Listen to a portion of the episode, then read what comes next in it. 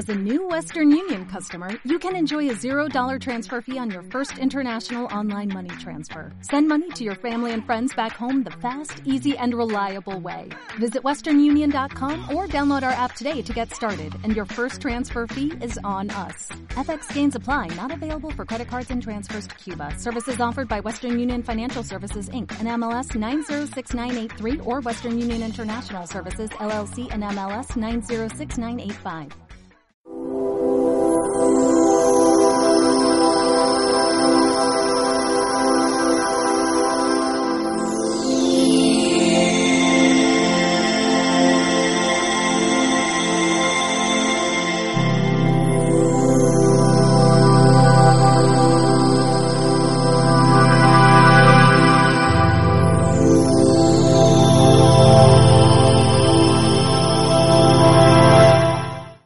Hola y bienvenidos a El Nuevo Tiempo.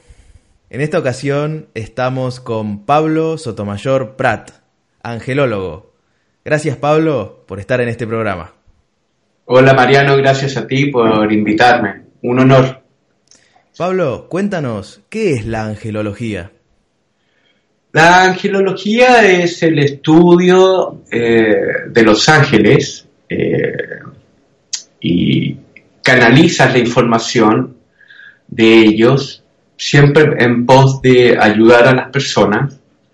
Los ángeles se pueden tomar como seres de luz o guías espirituales, que en el fondo son entidades o almas que vibran más alto que uno en este plano, que por lo general se encuentran desde la sexta dimensión hacia arriba, y a los cuales últimamente la gente le está llamando extraterrestres que de alguna manera, más de alguna vez han estado viviendo acá en el planeta, sobre todo cuando el planeta eh, experimenta la quinta dimensión. Y ya cuando estamos en, en, este plano, en la tercera dimensión, es cuando ellos ya a través de las canalizaciones se, se contactan para mantener al planeta iluminado de alguna manera, ¿no? Y bueno, yo me dedico a eso hace mucho tiempo, conscientemente desde el año 2003 más o menos, pero desde pequeño siempre, siempre he tenido contactos con ellos de alguna manera. Eso. Muy bien. Eh, ¿Estos seres te han dicho de dónde provienen? De algún lugar en particular, no.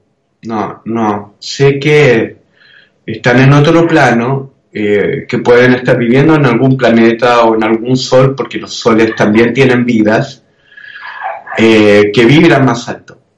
Pero en particular no, no. Sé que de nuestro sol en particular se han comunicado, eso sí. Pero puntualmente no, no, no te sabría decir si de alguna constelación en particular. No, Ok. Eh, en tus comunicaciones, tus conversaciones con estos seres, eh, ¿cuál es el porcentaje de información de qué es lo que hablan? ¿Sobre el planeta Tierra, sobre la humanidad o sobre pacientes tuyos como terapeuta? Bueno, eh, de varias formas, ¿no? siempre enfocado a la humanidad, por ende, cuando hago terapias o lecturas de cartas angelicales, obviamente es referente a la persona que estoy tratando, pero a su vez sobre el despertar de la humanidad por el proceso en que estamos pasando, ¿no? Y que es muy necesario, ya que como estamos inmersos en esta tercera dimensión, en una, una etapa de oscuridad, eh, nos tendemos a perder, lo cual es muy normal. Entonces ellos siempre están atentos a que de alguna manera rescatemos nuestro interior y se comunican con distintas personas. Yo no soy nadie especial, yo soy igual que todo el mundo, simplemente estoy más consciente del asunto, más despierto, por así decirlo. Aunque me falta mucho por despertar, por eso estamos todos en este plano, estamos aprendiendo. Todos podemos lograr a conectarnos con los ángeles. Eh, es cosa de escuchar el corazoncito. Claro. ¿Y qué, qué es lo que ellos te dicen o te comentan del estado actual de la humanidad y del mundo? Bueno, que todas las cosas están donde tienen que estar. Cada proceso está en, en su propio lugar. Pero podemos irlo mejorando o vibrando más alto si nosotros ponemos de nuestra parte. Ya que como espíritu que somos, porque a todo esto el espíritu está conformado de dos tipos de almas, eh, una proveniente del lado oscuro, que es lo que llamamos ego, y el otro proveniente del lado lumínico, que es lo que llamamos alma. Ambas provienen de la misma fuente, y la misma fuente es luz y oscuridad al mismo tiempo, es el yin y yang. Y es por eso que somos imagen y, y semejanza de Dios, ¿no? De la propia fuente. Entonces los seres humanos tenemos ambos. El espíritu está conformado por ego y por alma. Y hay que aprender a equilibrarse y a aceptar a ambos lados. Y para eso se necesita experiencias, eh, vivencias y mucha conciencia. Porque mientras más se sabe o mientras más recuerdas, más responsabilidades tienes para mantener eso. No sé si me explico. ¿Tú consideras que tienes una gran responsabilidad al estar en contacto con estos seres? Sin duda, sin duda, es una responsabilidad bastante grande, que es muy bonita, ¿eh? por lo demás, no, no, no es una responsabilidad como tediosa, angustiosa, al contrario, muy bonita porque tú vas aprendiendo o recordando cada vez más cosas, te sientes más feliz y esto te inspira a poder aportar lo mejor de ti dentro de tu carácter, digamos, para ayudar a otros. Yo creo que todo el mundo debiera ser eh, servicial con el propio ser humano. Y cuando lo logras de verdad, sin esperar algo a cambio es un regocijo muy grande. Entonces, tener esa responsabilidad considero que de alguna manera es un tipo de premio, es un regalo. Claro. Y a nivel humanidad, ¿cuál ha sido la información que ellos te han brindado que más te ha sorprendido o que más te ha fascinado? Recordar la historia humana recordar la historia de nuestro sistema planetario, en particular el planeta Tierra, y entender de dónde venimos y por qué estamos acá. Y eso desde niño de alguna manera siempre me fascinó, sin entenderlo de la manera que lo acabo de explicar, sino que a través de las mitologías. Eh, que ahora me doy cuenta que la sociedad, el sistema o la elite, como le quieran llamar, nos ha mostrado la verdad al frente siempre, pero haciéndonos creer que es una mentira, como la mitología. Es decir, todos los que cuentan, lo que contaban los romanos, lo que contaban los griegos, lo que contaban los egipcios, los propios mayas, eh, era cierto, es parte de nuestra historia. Claro. Ellos te han hablado de, digamos, de los poderes que gobiernan el mundo? ¿Te han revelado información sobre algún tipo de conspiración o algún tipo de élite? Eh, yo no le llamaría conspiración, yo creo que eso es una mentalidad humana que tenemos en pos de del concepto bueno y malo. Lo bueno y malo no existe, solo existe la luz y la oscuridad. Y, ambos tienen eh, sus propósitos naturales, por así decirlo. La luz, su naturalidad es iluminar y usar el espacio de la oscuridad. Y la oscuridad, su naturaleza es, digamos, eh, chupar energía y opacarla, ¿no? Y, y así se maneja todo el universo. Por ende, si lo materializamos en nuestro planeta, obviamente observamos esas cosas a través de las guerras, a través de pacificaciones en otros lados, que es muy normal. Y como el sistema planetario nuestro, en el cual estamos inmersos, por ciclos pasa por ciertas eh, circunstancias, ahora estamos pronto a entrar a la quinta dimensión. se dice que es dentro de estos próximos 20 años. Y como la quinta dimensión es solo luz, no hay cabida de oscuridad, y la tercera dimensión en la cual estamos inmersos es solo oscuridad, la oscuridad lo que está haciendo es resistiendo a esa luz que inevitablemente lo va a iluminar sí o sí. Entonces, si eso lo reflejamos acá, eh, las entidades que gobiernan, que, porque hay una cosa que es muy importante, mientras el, el sistema planetario está en tercera dimensión, como está viviendo el lado oscuro por casi 13.000 años, obviamente los que reinan, a nivel energético hablando, son entidades oscuras, no es ni bueno ni malo, es lo que les toca. Y cuando se entra en la quinta dimensión, lo que reina son entidades lumínicas.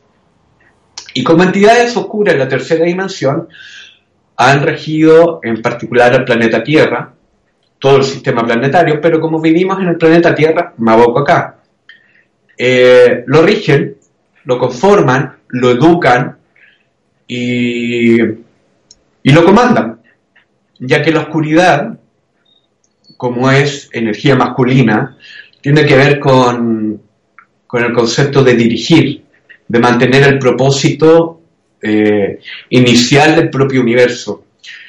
Y la luz, en cambio, es una creación constante que crea cualquier cosa. Y es por eso que necesita ser inducida eh, por la oscuridad para no olvidarle a la luz lo que tiene que crear, porque puede crear cualquier cosa, ¿no? Y la idea es que cree lo que el universo estime conveniente que así sea. Pero cuando se está inmerso completamente en la oscuridad, se nos olvida que hay luz. Entonces la oscuridad hace lo que estime conveniente hacer. Y a medida que nos vamos acercando a la luz, como le hace resistencia a iluminarse, entonces provoca cosas más fuertes desde la mentalidad humana. Y desde ese aspecto, obviamente, como lo estamos viviendo hoy, está quedando la embarrada, como decimos en Chile, eh, en todo aspecto. Eh, como somos los seres humanos los que conformamos las sociedades, y desde ahí parte la política, y desde ahí parte las religiones, desde ahí parte lo educacional, el ser humano, eh, producto que la Tierra en particular está vibrando más alto porque está ingresando a la quinta dimensión, se tiene que reprogramar, por así decirlo nos obliga a nosotros eh, reprogramarnos también, a elevar nuestras vibraciones, a iluminarnos más. Pero cuando no eres consciente del conocimiento, eh, no sabes lo que te pasa y se te empieza a desestabilizar la vida. Y como somos la base de toda la sociedad, obviamente de ahí para arriba se empieza a desestabilizar, ¿no? Eh, la economía se empieza a desestabilizar, la política, etc. Y mientras más luz hay más ilumina lo que no hemos percibido con los cinco sentidos. Y lo que más usamos somos los ojos. Entonces empezamos a observar situaciones que han estado siempre ahí, pero que ahora a nosotros nos parece absurdo, nos parece descarado, nos parece terrible. Como por ejemplo eh, eh, estos tratados nuevos que están haciendo, la elite, por así decirlo, el caso de Chile, el TPP-11, no sé si lo has escuchado. No. Eh, que abarca varios países, eh, donde te prohíbe, eh, van a haber prohibiciones a nivel internet, de información, el manejo de las semillas completamente, a nivel farmacéutico, o sea, nos van a dominar absolutamente por todos lados. Y eso lo hacen porque es tanta la resistencia que la oscuridad está haciendo hacia la luz que ya no sabe qué hacer. No sé si me explico. Es como cuando alguien discute con, otra persona y le hace resistencia a esa discusión y lo empieza a insultar, lo empieza, en vez de dejarse llevar y entender el proceso. Y en el caso de lo del TTP-11, esto se viene arrastrando hace ya cuatro años atrás. Pero nadie en la población humana dijo algo o se refirió a algo eh, de ese hecho en puntual porque no se percató. Pero ahora como hay mayor información, porque la luz es información, por ende ilumina más, ahora la gente, ahora recién la gente está atinando, por así decirlo. Y así sucede con todo. Y, bueno, el movimiento es grande en el planeta. Y si nosotros nos dejamos llevar, si bien el proceso es perfecto, porque tiene que ser así, pero si la humanidad no despierta o nada hace, obviamente eso lo va a consumir.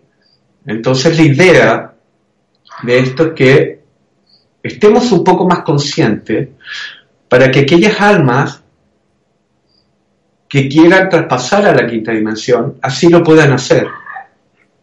Porque hay todo un proceso por detrás. Eh, si tú no lograste entender, no concientizaste, no obraste como debieras obrar, eh, no aprendiste, no pasaste el curso, por así decirlo, de la universidad. Y al no pasar el curso, obviamente lo repites. Y al repetirlo significa volver a reencarnarte en cuerpos de tercera dimensión hasta lograr el aprendizaje que se debiera lograr, valga la redundancia. Pero como el planeta sí o sí va a ingresar a la quinta dimensión, esas almas no van a poder reencarnarse en este planeta, en esta realidad. Por ende van a tener que ir a otro. ¿Se entiende hasta ahí? Sí, sí. Eh, ¿Cómo se puede saber eh, si una persona está, digamos, apta para pasar este curso?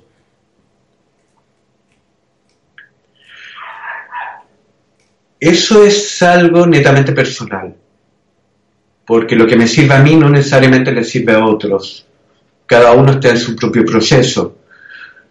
Pero yo creo que, más que creo, creo, creer es mente, va relacionado al ego. En cambio, sentir es del corazón, va relacionado al alma. Yo siento que justamente las personas debieran hacer su trabajo interior y analizarse desde el corazón.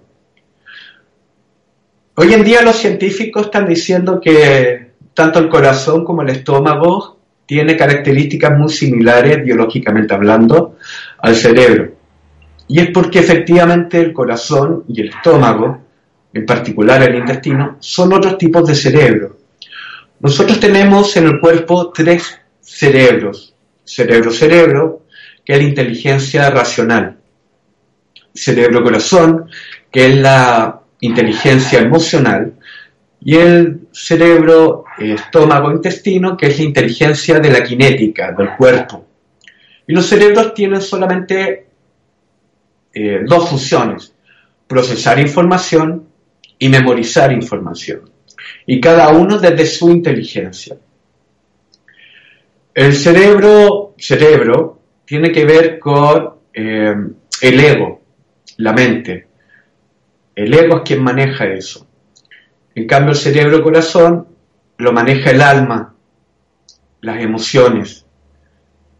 Y el del estómago lo maneja el propio cuerpo. La, en el cerebro-corazón, que es el proceso de las emociones que tiene que ver con el alma, como dije, tiene dos funciones, procesar información y memorizarla. Esa memoria está, es eterna, es lo que llaman los registros akáshicos, eh, que está en todos lados, está en el éter, está, que es muy fácil llegar a través de ciertas drogas, como la marihuana, si es que la empleas bien, como eh,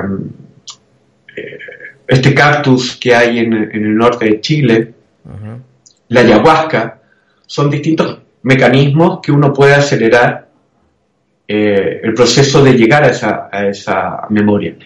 Pero la idea de este aprendizaje, de esta gran escuela, de esta gran escuela, es llegar a hacerlo en forma consciente sin emplear nada externo. Ahí es donde potencias tu, tu, tu propia energía. Entonces, si buscas a través de la meditación y sientes, vas a entender inmediatamente si estás obrando bien o mal.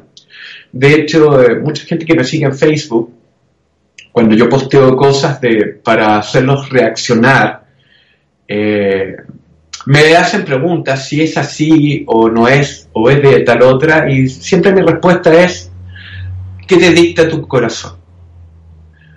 Y las personas que han hecho ese trabajo me dicen, ah, me calza, ahora lo comprendo, ahora eh, sé lo que debo hacer, pero cuesta. Y claro, claro que cuesta porque estamos inmersos en una sociedad donde reina la entidad oscura, donde nos potencia y nos educa eh, con mucho amor, aunque la gente no lo crea, eh, la mente, el ego. Entonces, usamos mucho este cerebro y lo tomamos como algo normal y natural. Y este, el del corazón, lo tenemos casi eh, inocuo, sin, sin uso. Entonces, obviamente, para lograr escucharnos internamente, hay que hacer ciertos ejercicios. Es como ir al gimnasio, eres delgado, no tienes músculo y quieres ser musculín grande, ¿no? Tienes que ir al gimnasio. Y eso significa con disciplina, constancia, con un cierto grado de alimentación, etc. Lo mismo sucede con el corazón. Y el corazón justo está en medio entre el accionar, digamos, la, la kinestesia, y eh, la cinética, perdón, y la mente, porque es el que lidia y el que maneja ambos. Eh, obviamente hay que alimentarse bien, hay que hacer ejercicios de meditación, hay que estar consciente, hay que responsabilizarse de los actos, hay que ver eh, cualquier cosa que suceda desde distintos prismas y no casarse con, una sola visualización como lo hace la mente para que veas la situación más en macro sin, sin comprometerte. La mente es la que se la que se compromete. El corazón no, el corazón simplemente fluye, ama, eh, acepta a cada persona, a cada entidad sintiente, sea planta, mineral, animales, seres humanos, al planeta, las estrellas, todo, tal cual es en su propio proceso. No limita, no compara, no, eh, no lucha, simplemente se entrega y deja fluir. Tal cual funciona la luz. La luz no se detiene a ver hacia qué lado va a iluminar, simplemente ilumina. Si es conducida por la oscuridad, ilumina lo que tiene que iluminar. Es como los rayos láser, ¿no? Los rayos láser es un solo rayo, pero es porque está conducida por la propia oscuridad y genera ese rayo. De lo contrario, estaría iluminando hacia cualquier lado, como hacen las ampolletas. Y eso es lo que hace el corazón. Fluye, pero cuesta. Nos han enseñado que llorar es malo, nos han enseñado que ser sensible es negativo eh, y nos potencian el, orgullo, entonces no, no voy a llorar, no, eh, no voy a ser sensible. Y eso nos pasa sobre todo al sexo masculino ya que el sexo masculino, si bien tiene alma y ego, tiene más vibración de ego, más energía masculina, que por algo nació en un cuerpo masculino, independiente de la inclinación sexual. Eso ya es un gusto elegido. Eh, pero nace en un cuerpo masculino. Por ende, tiene vibraciones masculinas más altas que una mujer que tiene vibraciones femeninas más altas. Por ende, es más ego, es más orgulloso el hombre. Por eso cumple el rol de proveedor, el que dirige, por eso por lo general en los cargos de eh, ejecutivos grandes, por lo general son sexo masculino. En cambio, en los cargos de creación son más sexo femenino, porque vibran energía femenina, que sería el alma, y el alma es luz y es constante creación. De hecho, ellas son las que crean vida en su cuerpo. El masculino no, el hombre no. No sabe lo que es eso porque no lo experimenta. Por eso vivimos en una sociedad patriarcal. Porque estamos en la tercera dimensión que vive en la oscuridad y ya se entiende que la oscuridad es la que conduce a la luz, por ende es la que dirige. Hay más ego. Por ende, hay más hombres dirigiendo que mujeres. Pero la mujer es la que crea, la mujer es la que teje, la mujer es la que sabe cocinar con amor. El hombre sabe cocinar, pero necesita de la receta. ¿Se entiende? En cambio, la mujer fluye, inventa, crea. Y yo creo que ese tema que se dio solo es bastante importante porque hoy en día, a nivel global, se está peleando eh, respecto al feminismo. Y que es un movimiento creado por la propia élite, por la propia oscuridad, eh, que la gente no se da cuenta. Y encuentro que esté muy bien que exista, pero el enfoque con que se está haciendo se ha perdido. Porque tú cuando luchas en un movimiento, cualquiera este sea, político, social, es porque inconscientemente de alguna manera, eh, si estás pidiendo al mundo que los acepten, es porque ellos no se están aceptando y le están haciendo resistencia. De lo contrario, eh, no lucharías. Cuando tú ya asumes algo, negativo o positivo, si alguien te critica, no te importa, porque lo tienes asumido. Pero cuando no lo tienes asumido, estás esperando que te reconozcan los de afuera. Y es por eso que lo luchan. Entonces, en el caso del feminismo, es la propia feminidad en la mujer que no está aceptando su feminidad aún y está esperando que el mundo y el hombre lo acepte para que ellas hagan su proceso.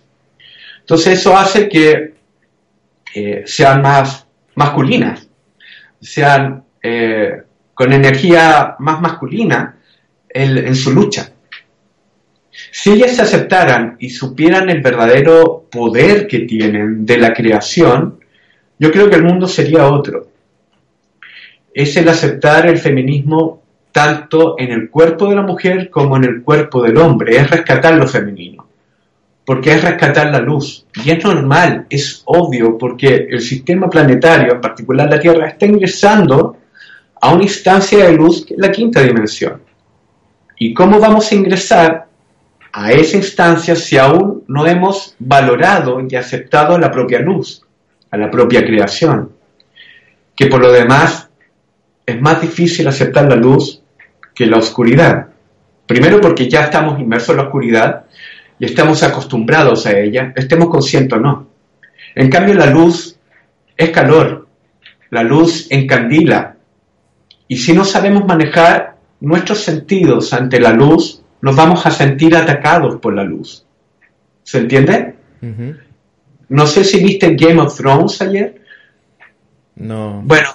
Game of Thrones es una serial inteligentemente bien hecha que nos está mostrando la realidad humana actual, pero desde la vivencia de la propia oscuridad. Entonces se supone que los malos de toda la serial de ocho temporadas son unas entidades que si tú las observas bien son totalmente lumínicas, que tienen rostros calavéricos, que no mueren nunca. Y es obvio porque la luz es totalmente indestructible. El alma, totalmente indestructible, es eterna, de por siempre. Entonces, lo ponen ahí como si fueran los malos de toda la situación y toda esta gente, todos estos humanos se tienen que defender ante esta eh, gran amenaza que saben que ellos no mueren nunca y no saben cómo lograrlo. Y, y es lo que nos está pasando. La luz la vemos como mala, pero también nos enseñan que es buena. Ahí, ahí está el, truco, ¿no? De, de, de, lo que hoy en día se llama conspiración, que nos muestran la realidad al frente y nos hacen creer lo contrario. Eh, a nivel energético, hablando, el concepto de Dios que nos han enseñado, está el Dios de barba y está Lucifer, por un lado, ¿no? Lucifer el malo, Dios de barba el bueno. Ambos son lo mismo. No están separados, es la misma fuente. Uno es la oscuridad y la otra es la luz. Pero es la misma fuente es el mismo gran espíritu y que se necesitan ambas. Para que haya luz tiene que haber oscuridad. Y para que haya oscuridad tiene que haber luz. Ambas dependen. Una se transforma en la otra. Una está dentro de la otra. Pero nos han enseñado la separación. Entonces le tememos a Lucifer. Y a Lucifer no hay que temerle, hay que amarle, hay que aceptarle lo que es. Respetamos y acatamos todo lo que dice Dios. Y con un, con un rasgo de miedo igual, porque no vaya a ser que Dios determine matarte.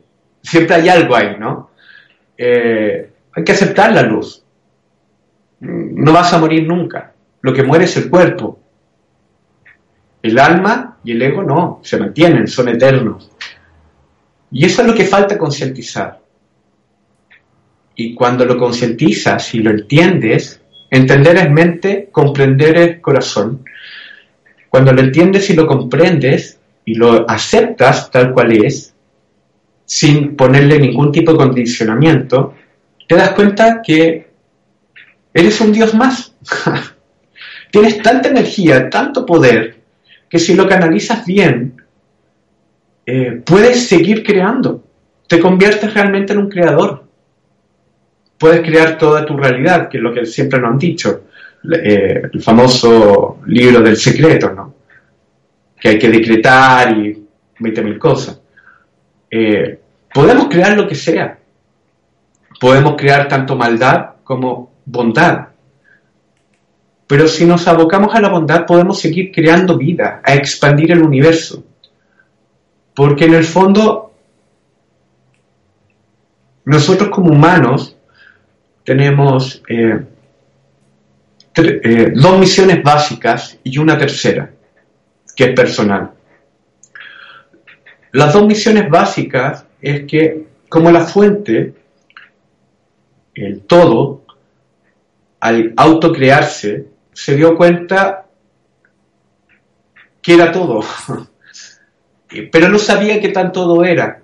Entonces para eso generó un gran movimiento en el cual eh, generó la frecuencia y desde mayor vibración de frecuencia genera el sonido y Dios dijo, y de ahí más, más vibración, ese sonido se transforma en energía y después esa energía se transforma en luz y automáticamente si aparece la luz aparece la oscuridad. Y eso es lo que sería la fuente, luz y oscuridad inmediatamente, el yin yang. Pero la fuente no sabe qué tan todo es, entonces se necesita autoexperimentar. ¿Qué es lo que hacemos todos los eh, seres vivos? Nos autoexperimentamos constantemente. De hecho, al nacer, si ves los bebés empiezan a analizar sus manos, se la chupan, quieren saber hasta dónde llegan, porque se están autoexperimentando para saber quiénes son y tener la conciencia de quiénes son. Pero como la fuente es solo energía, entonces no se puede estar moviendo. Entonces se subdivide en distintas pequeñas fuentes de, a imagen y semejanza de sí mismo y va a distintos puntos de todo lo que abarca para autoexperimentarse desde esos distintos puntos. Que eso sería todo el universo. Todo es lo que abarca la iluminación, sería todo el universo. Pero llega un minuto donde la luz ya no, ya no ilumina y donde ya efectivamente comienza la oscuridad. Y en ese límite es que nuestro sistema planetario, en particular, está y se encuentra. Entonces, por eso lidiamos mucho con la oscuridad por un lado y la iluminación por el otro. Entonces, como alma, como parte de esta, de esta fuente del todo, necesitamos experimentar hasta ese sector del universo. Perfecto. Nos reencarnamos en un cuerpo, experimentamos todo lo que tenemos que experimentar, desde sensaciones, emociones, inteligencia, vivencia, dramas, felicidades, alegrías, todo lo que conocemos. Y al desencarnar, que es lo que llamamos morir, volvemos a la fuente y le damos esa información. Pero la fuente nos dice, bueno, ¿y tu segunda misión? ¿Dónde está? Eh, y aún no se le olvida. Y la segunda misión es seguir expandiendo el universo. Y seguir expandiendo el universo significa que si estás en el extremo final, hasta ahí llega el, universo, y hay que expandirlo, y expandirlo significa seguir iluminando. Por ende, seguir iluminando y usando el espacio de la oscuridad. Y obviamente no vamos a iluminar la gran oscuridad que está ahí. Lo único que nos queda por iluminar es la única parcelita de oscuridad que tenemos, que es lo que llamamos ego. Y cuando lo logramos es cuando suceden y aparecen personas, entidades muy bellas como Siddhartha Gaudama, que se ilumina, Jesús, que se ilumina, Tot, y así distintas entidades que han ido apareciendo a lo largo de la historia del planeta. Eh, y que luego, como están tan iluminados, ya ese ego lo tienen dominado. El ego no desaparece, sigue estando, pero iluminado, ¿sí? porque la luz usó su espacio. Nos enseñan, nos enseñan qué es el amor, qué es la iluminación y qué caminos nos recomiendan tomar para lograr esa iluminación. Si logramos ese segundo objetivo, volvemos a la fuente y no tenemos necesidad de reencarnarnos en ese lugar porque ya cumplimos las dos eh, misiones básicas. Y al cumplirlas, ya no caes en lo que se llama eh, eh, el karma, ya, ya no necesitas reencarnarte de nuevo, porque ya lo lograste. Pero si solamente lograste la experimentación y no la iluminación, vas a tener que volver para lograr esa iluminación y expandir el universo. Y está la tercera misión, que es la que nosotros hemos decidido en hacer en pos de ayudar a los demás para lograr estas dos misiones anteriores. Y ahí es una elección propia antes de encarnar. Algunos lo hacen queriendo ser médicos, otros lo hacen queriendo ser terapeutas holísticos, otros lo hacen como tú, como haciendo este canal, que ayudan a otros a despertar para potenciar sus dos grandes misiones. ¿Se entiende hasta ahí? Sí. Muy interesante. Yo te quería preguntar eh, ¿cómo, cómo hay que afrontar, qué actitud hay que tener eh, en esta vida con los problemas y las preocupaciones? La verdad es que la respuesta es muy simple, pero para la mentalidad humana es muy complicada porque tiene que ver con el ego. La luz es movimiento. Para que haya luz yo tengo que ir a encender un interruptor, tengo que hacer el movimiento de un encendedor, tengo que raspar el fósforo, en cambio, la oscuridad es de por sí. Nada hay que hacer para que haya oscuridad. Por ende, hacer que la oscuridad, nuestro ego, se mueva, al propio ego le genera gran resistencia. Por eso, si bien la respuesta es simple, para el ego es complicada, es difícil. Pero tan simple como lo que hace un río. El río no se pone a pensar por dónde fluye, suponiendo que comienza desde la cordillera y su fin es llegar al mar. Simplemente se deja llevar por las inclinaciones del terreno hasta llegar a donde tiene que llegar.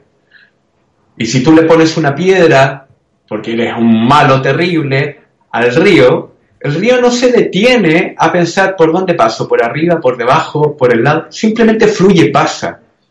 Y la respuesta es esa, rendirse y dejarse fluir, dejar que las cosas sucedan aceptándolas, amándolas. Lo voy a poner volviendo y lo voy a rescatar porque el tema del feminismo eh, está muy en boga. Eh, existe el machismo y el feminismo. El machismo hoy es está es como el cuento del teléfono que cuando alguien te dice algo y pasa de boca en boca y después llega a tu oído eh, está totalmente tergiversado. El machismo también está tergiversado hoy en día, pero tuvo un origen y el origen es simple. Como la mujer vibra en femenino, y el hombre vibra en masculino, siempre ha habido luchas entre las dos, se nota hasta el día de hoy. Pero si nos abocamos en la época donde, en la prehistoria, prehistoria máxima, bien animal, el ser humano cuando nace es totalmente indefenso, no sabe comer, eh, no sabe correr, depende 100% de sus padres o del entorno, no, así los animales que saben hacer todo desde, desde el día uno que nacen, ya se paran, corren, saben alimentarse solo. Por ende, si hay depredadores, eh, la raza humana tiene que arrancar de ellos. Y si van a arrancar, lo primero que van a hacer es arrancar en silencio. Y si un bebé tiene hambre, va a gritar. Entonces, obviamente, en ese arranque no les va a servir. Entonces, ¿quién lo tiene que sostener? La hembra para ponerla en su, en su pecho para que así calle y se alimente mientras tanto. Esa es una. Dos, la hembra al parir, al tener cualquier hijo, sea niño o niña, ese niño depende 100% de la madre, primero a nivel, a nivel alimenticio, depende aún de su pecho. Dos, del cuidado del amor y del afecto. Por eso las madres siempre aman, vibran en femenino, no importa cómo sea el hijo, de forma, ¿no? Los aman y los aceptan. No así el padre. El padre, como vibra en masculino, es más ego, le pone condicionantes al hijo, por ende se enamora del hijo, no necesariamente siente amor. Si el hijo cumple ciertos patrones que él considera que debería tener, entonces es gran amigo del hijo. De lo contrario, lo trata de enderezar hasta lograr los objetivos que el padre quiere. La madre no. Aparte se necesita, para preservar la especie, más hembras que machos. Basta un macho que engendra todas las hembras. Si tengo cinco hembras y un macho, perfecto. Prevalece la especie. Pero si tengo cinco machos y una hembra, la especie no prevalece. Entonces, si hay una guerra o hay que ir a buscar productos para alimentarse, para proveerse, obviamente, como clan, vamos a mandar a los hombres pero siempre y cuando quede uno. Y ojalá el más fuerte en genes para que lo siga engendrando a ellas. Entonces, si se pierde el hombre, da lo mismo. Pero ¿qué sucede? Si va la mujer y le dice al hombre, oye, tú tienes que ir a proveer todo este clan, el hombre, como vibra en ego, en su inconsciente, lo primero que va a decir es, ¿y por qué yo y no tú? Está clarísimo. Entonces la hembra ha usado su inteligencia emocional y mental para lograr llegar a ese macho que tiene que cumplir su rol de energía masculina y que no lo quiere hacer. Entonces, ¿de qué manera tú puedes eh, hacer que alguien con mucho ego logre el objetivo que tú quieres? Adulándolo. Tú que eres tan bonito, tú que eres grande, tú que eres tan fuerte, ¿por qué no vas a buscar tales cosas? Ah, perfecto, yo soy importante, se siente importante. Entonces va y va a buscar las provisiones que necesita. Y obviamente ese sistema se fue educando de parte de las hembras a sus propios hijos, demostrando que a las hembras había que respetarlas y cuidarlas porque sin ellas no se puede reproducir, no porque fueran mujeres. Y al macho había educarlo para que fuera a proveer, para no entrar en esta riña y en esta disputa que le toma tiempo a la hembra. Tiempo que es muy primordial para seguir estando pendiente de estos niños que aún dependen de ella. ¿Se entiende? Entonces lo educaron y fue así como se logra eh, una familia, luego se agranda clan y luego se transforma en un pueblo. Y cuando eso sucede, socialmente se ha avanzado mentalmente, emocionalmente, estructuralmente. Pero toca que no hay solamente un pueblo, hay otro pueblo más. Y al haber otro pueblo más, ambos están peleando por el mismo terreno, porque de ese terreno podemos sacar comida más fácil. Entonces empiezan a haber disputas. Y al haber disputas, obviamente eh, van a mandar a un hombre a discutir esto no a una mujer, porque la mujer todavía está usando su tiempo, su dedicación, su espacio a estas crías. Entonces van a mandar a un hombre. Entonces el hombre, obviamente con su ego, va a ir con el otro pueblo y el otro también va a mandar a un hombre. van a tratar de llegar a un acuerdo, pero su primera naturaleza van a ser discutir porque son dos egos. Entonces van a llegar con esta información a sus respectivos pueblos, la van a contar y obviamente va a ser la hembra la que va a decir, bueno, ¿y no pensaste tal cosa? ¿No pensaste aquello? ¿Por qué hiciste esto? Lo hace cuestionar emocionalmente para que no actúe de esa manera. Es por eso que se dice que detrás de un gran hombre hay siempre una gran mujer. No es casual. Y con esto demuestro que siempre el poder ha sido femenino. Se tergiversó en el tiempo, se olvidó en el tiempo. Y ese machismo que lo vemos como negativo, en, su origen era positivo para prevalecer la especie. Nada más que para eso. Para seguir creando vida. Pero se tergiversó. ¿Cuándo? No lo sé. Y al suceder eso, y como la sociedad nos enseña a potenciar el ego, la mujer en particular, sin darse cuenta, deja de vibrar en femenino y empieza a vibrar en masculino, prevaleciendo su ego. Y cuando eso sucede, automáticamente a nivel inconsciente empieza a competir con, todo, con todos sus pares, y entre ellos al hombre. Y como se tergiversó el concepto machista, entonces pelea contra el machismo a través del hombre, porque ellas en el fondo bajaron la vibración femenina, por ende la están rechazando. Pero como se quieren rescatar, lo están esperando que el hombre las acepte o que la sociedad las acepte, pero está haciéndolo desde el ego, está haciendo lucha. Y no hay que hacer lucha. Hay que entregarse, hay que aceptarse. Ok, yo soy fémina y estos son mis roles como fémina. No porque lo dicta la sociedad, no porque yo sea mujer, sino que porque vibro en femenino. Y el hombre lo mismo. Y esto se tergiversa más cuando la mujer, al vibrar muy alto en, ego, inconscientemente, sale a trabajar. Y al salir a trabajar, para la sociedad, ya no hay un proveedor por cada familia, hay dos. Y obviamente, si yo soy dueño de un, de un gran negocio, no les voy a pagar a los dos el mismo sueldo que ya le pagaba a él. Entonces a él se lo bajo y, a él, y lo que le bajé se lo pago a ella. Pero eso hace que la mujer ya no dedique el tiempo a sus hijos. Entonces esto se convierte en un círculo vicioso. Entonces esos hijos ya no tienen una buena base de crianza, de amor, de la leche materna como debiera ser. Muchas mujeres últimamente se le corta la leche y suceden estas cosas. Entonces, obviamente estos niños, cuando crecen, generan una sociedad con menos base. Y esto es como eh, eh, la nieve, ¿no? Una bola de nieve chiquitita que se va agrandando en el camino. Es por eso que es muy necesario rescatar la energía femenina.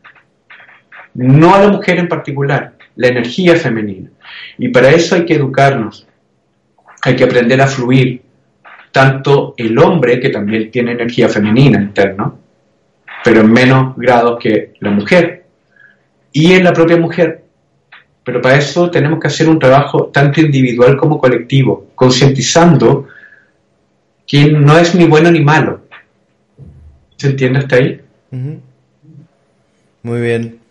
Eh, muy interesante la reflexión sobre, sobre el, machismo y el feminismo. Eh, creo que, que, sí, que tiene sentido lo que estás comentando, es realmente interesante. Con respecto al mundo, ¿hacia dónde se dirige la humanidad? Como en todo, tenemos dos caminos. Todo es dual en el universo es sí o no, es bit o byte, es encendido o apagado. No hay más opciones. La gente siempre me dice, pero ¿cómo están los intermedios? Nunca hay intermedios. Escúchense cómo se hablan. Nunca existe un no pero. El no, cuando es no, es no. Lo que sí existe es el sí pero.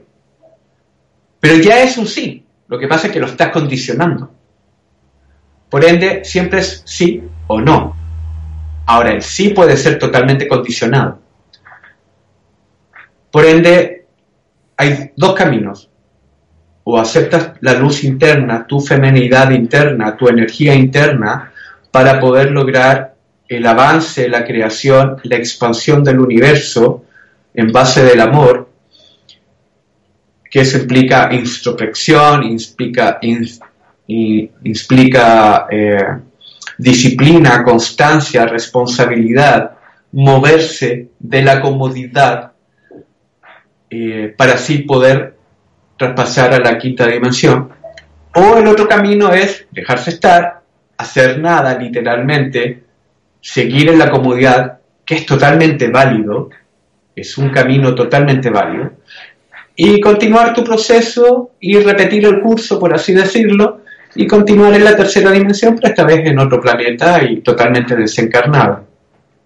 Por ende lo vas a olvidar y vas a volver al círculo del samsara, volviendo a hacer eh, reencarnaciones y, y el karma se te acumula. Tuvimos 13.000 años para lograr esto. Y durante esos 13.000 años la gran mayoría de los seres humanos eh, no lo hemos aprendido, me incluyo. Eh, si no, no estaríamos en este plano. Eh, pero ya nos queda poco tiempo. ¿Cuánto exactamente? No lo sé. Puede ser mañana, como puede ser de aquí a 10 años o a 20 años. El tiempo del universo es totalmente distinto al tiempo que nosotros manejamos. Pero estamos cerca. Ya los mayas, que eran civilizaciones que empezaron luego de pasar de la quinta dimensión a la tercera, eh, dejaron plasmado esto en su calendario. y muchas otras civilizaciones antiguas lo han dejado escrito. Eh, de hecho, incluso en el, catolicismo está escrito como el Apocalipsis, pero desde, desde el punto de vista desde, los, desde la oscuridad, donde supuestamente va a venir Dios y nos va a enjuiciar. Va a haber un juicio, obviamente, pero no, no es que Dios diga tú fuiste malo, tú fuiste bueno, tú vas para este lado o para el otro. El juicio lo hace uno mismo, con uno mismo. Eh, ¿Soy meritorio yo de estar en el lado de la luz? Esa es la pregunta que uno se va a hacer. Porque obviamente todos vamos a querer estar en el lado de la luz. Porque es bonito, porque hay amor, porque hay paz, efectivamente es muy bello ya no hay más oscuridad con que luchar. Pero ¿somos meritorios de ellos? Por eso se dice que es un regalo, es el cielo, es el paraíso, porque obraste bien, pero obraste bien no porque le diste eh, una moneda al mendigo, es porque tú obraste bien contigo y como lo de afuera es simplemente el reflejo de tu interior. Si obras bien y te amas tú, te respetas, te autosanas, obviamente lo vas a hacer con los demás. Son los mismos mensajes que Jesús nos dejó, que Buda nos dejó, que Moisés nos dejó, que fueron entidades eh, del, mismo espíritu que vibra desde la eh, sexta dimensión hacia arriba, que es el espíritu crístico, que se reencarnó en estos seres a lo largo de, nuestra historia en estos 13.000 años de oscuridad. Y nos han dado siempre el mensaje, es, esa, es ese faro de luz el cual debemos seguir. Pero no seguirlos a ellos. Jesús nunca nos dijo que lo siguiéramos a Él. Él se puso de ejemplo, yo soy el camino, porque el verdadero camino de Jesús era su propio yo, era su propio interior. Y eso fue lo que nos educó. Por ende, nuestro propio camino es nuestro propio interior y así encontramos al Dios creador, a la fuente, al nombre que le quieras poner. Porque aquí están las respuestas, en esta memoria de este cerebro. No hay peor juez que uno mismo. Tú le puedes mentir a todo el mundo, pero la única persona a quien tú jamás le puedes mentir es a ti. Entonces, no te mientas más. Ámate, acéptate. Está bien tener errores, porque gracias a esos errores uno se permite los fallos. Y gracias a esos fallos es que uno se transforma en un, realmente en un experto de cualquier materia. aquel que se diga que salió de la Universidad de Harvard, de Cambridge, de donde sea, y no hace más que egresar de ahí y diga que es un experto de algo, yo creo que la primera pregunta que hay que hacerle a ese ser humano es ¿cuántas veces ha fallado? Porque a esas constantes fallas, a la próxima, si las superaste todas, una vez que te vuelvan a aparecer, la vas a reconocer automáticamente y no vas a volver a caer, porque tienes el expertise, te permitiste los errores. Por ende, los errores no son negativos, al contrario, es una bendición. Hay que verlo todo a nivel positivo. Cuesta porque nos han enseñado lo opuesto. Entonces, en estos dos caminos que tiene la humanidad es solamente por elección. No culpemos ni al Dios eh, que creamos, ni a la religión, ni, ni al político, ni nada. Todos tenemos, yo siempre digo que todos tenemos y dejamos de tener en función de lo que hacemos o dejamos de hacer. Somos creadores, somos nuestros propios dioses de nuestra realidad. Y tendemos a culpar al resto en vez de asumir nuestra responsabilidad. Y cuando la asumimos y la aceptamos, todo fluye. No caemos en patrones, simplemente somos. Por ende creamos. El ego es el que compara. Ah, es que él tiene más dinero que yo, es que mm, él se ve más bondadoso que yo, él hace más cosas que yo, él es más bonito físicamente que yo. Entonces quiere lograr esos objetivos porque se compara. El alma no se compara, solo fluye, solo es, se acepta a sí misma. De hecho, amar, si bien viene de la palabra a, sin, mor, muerte, sin muerte, eso significa vida. Y la vida es tal cual es. Por ende, amar a alguien significa aceptar al otro en su propio proceso sin interrumpirlo. Es dejarlo ser. No es poseer. Es por eso que en estas instancias mucha gente me pregunta, bueno, si estamos en la entidad oscura y están haciendo todas estas catástrofes y el ser humano, hay algunos que no pueden despertar, otros sí, pero no saben cómo, necesitamos una ayuda externa. Yo les digo, no, la ayuda está en forma interna. Sí, pero ¿qué pasa con estos seres lumínicos? ¿Que ¿Por qué no vienen, no vienen platillos voladores extraterrestres a salvarnos? Porque ellos están tan conscientes de lo que significa el amor, que si ellos llegan a venir, van a interrumpir nuestro proceso de crecimiento. Nos van a querer conducir. Y para eso está la oscuridad. La oscuridad es la que conduce. Ellos no, nos dejan ser. Entonces el trabajo lo tenemos que hacer nosotros a nivel interno. Y si yo despierto, o creo despertar, o tengo un pequeño avance en mi escuela universitaria de este planeta, al menos subí algunos niveles y estoy consciente de eso, me empiezo a iluminar más. Y mi campo áurico se, empieza a expandir. Entonces, por donde yo pase, inevitablemente, aunque con mi pura presencia, voy a ayudar a otros a despertar. ¿Por qué? Porque voy a estar iluminando espacios oscuros que la propia gente tiene. Y la gente automáticamente, inconscientemente, va a percibir esa luz.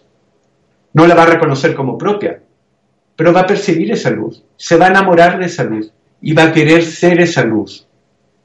Entonces, uno con la pura presencia porque está un poquitito más iluminado que el resto, inspira al otro a que se ilumine. Ahora, si te pide ayuda, bien, tú le das las herramientas que tú supiste usar y que sabes manejar y se la extiendes al otro, explicándole a su vez cómo funciona cada herramienta, no solamente entregándola. Si yo te entrego un martillo sin tú saberlo usar, puedes que con el martillo en vez de generar un bien generes un mal, porque al practicarlo vas a cometer muchos errores y el martillo es un arma muy peligrosa. Entonces, si te voy a dar un martillo, te tengo que enseñar cómo usar ese martillo. Y una vez que te enseñé, entonces te dejo ser. Tú verás si usas el martillo o no. Ya está en tu conciencia, ya está en tu responsabilidad, ya no en la mía. Pero si te entrego el martillo solo, sin educarte cómo se usa, sigue siendo mi responsabilidad porque te di una herramienta en la cual tú no sabes usar y soy yo el responsable de haberte la dado. ¿Se entiende? Eso. Muy interesante. Eh, bueno, ya estamos en el tiempo. Entonces quería preguntarte cómo puede hacer la gente para ponerse en contacto contigo y seguir tu, trabajo, tus publicaciones. Eh, bueno, eh, en Facebook me pueden encontrar como Sotomayor Prat, que son mis dos apellidos. Eh, me pueden escribir un mail a psotomayor.gmail.com o bien comunicarse por mi WhatsApp. Solo recibo WhatsApp al más 569 4878 6459. yo no atiendo solamente personas acá en Chile, eh, también atiendo gente, eh, gracias a esta tecnología, gente de México, me ha tocado de España, de Argentina, eh, a través de estos medios. Así que no tengo ningún problema. nada, la idea, yo creo que en el fondo tú lo que estás potenciando ahora a través del video es mi tercera misión. Eh, estoy tan consciente que la idea es ayudar, pero a la medida que ayudo, y esto es lo bonito, yo siempre aprendo de los demás, sin la necesidad de yo experimentar esas vivencias.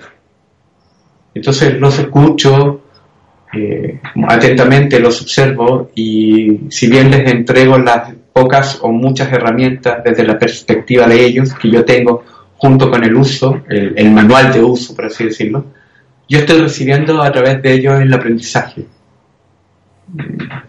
Supongamos, no sé, alguien fue violado, yo nunca fui violado, pero me lo transmite y aprendo desde eso, porque estamos todos conectados.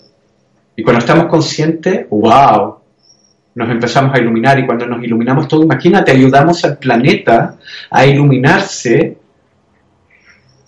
y traspasamos a la quinta dimensión de forma más rápida de lo que debiéramos. Nosotros somos células pequeñas de un gran cuerpo llamado planeta, como nuestras células de la mano o de, de nuestros órganos. Cada uno cumple una misión y eso es lo que se le ha olvidado al ser humano, la misión que tienen acá. Los animales, las plantas, los minerales cumplen su misión. Nadie quiere ser nada. Una flor no quiere ser un árbol. Un tigre no quiere ser un, elefante. El agua no quiere ser aire. Son. Nosotros somos producto del ego, de las comparaciones, querer ser otra cosa, en vez de cumplir nuestra misión como células de este planeta. Y eso es lo que nos pide. Es como cuando nosotros nos enfermamos y le pedimos al estómago que se sane. Y le hablamos a la célula del estómago, por favor, sánate. Y ellas no están haciendo su trabajo. Es lo mismo. Somos los responsables de este gran planeta. Y el conjunto de los planetas, todo el sistema, y así sucesivamente en macro. Pero en este planeta, el ser humano es el más responsable de todo. Y hay que atinar, despertar. Para el ego es difícil, pero no imposible para el alma. Eso. Muy bien. Gracias por la entrevista. No, te agradezco a vos por todo el tiempo y toda la información que nos has compartido. Te agradezco mucho y te mando un fuerte abrazo. Bendiciones y un muy fuerte abrazo. Y las veces que quieras, aquí está abierto con video, sin video, a comunicarte conmigo. Ya hicimos un, un lazo de reconocimiento de alma a alma. Te agradezco. Y a todos los espectadores, muchas gracias y nos vemos en el próximo programa. ¿No te encantaría tener 100 dólares extra en tu bolsillo? Haz que un experto bilingüe de TurboTax declare tus impuestos para el 31 de marzo y obtén 100 dólares de vuelta al instante. Porque no importa cuáles hayan sido tus logros del año pasado, TurboTax hace que cuenten. Obtén 100 dólares de vuelta y tus impuestos con 100% de precisión. Solo con Intuit TurboTax. Debes declarar para el 31 de marzo. Crédito solo aplicable al costo de la presentación federal con Turbo Tax Full Service. Oferta sujeta a cambios o cancelación en cualquier momento.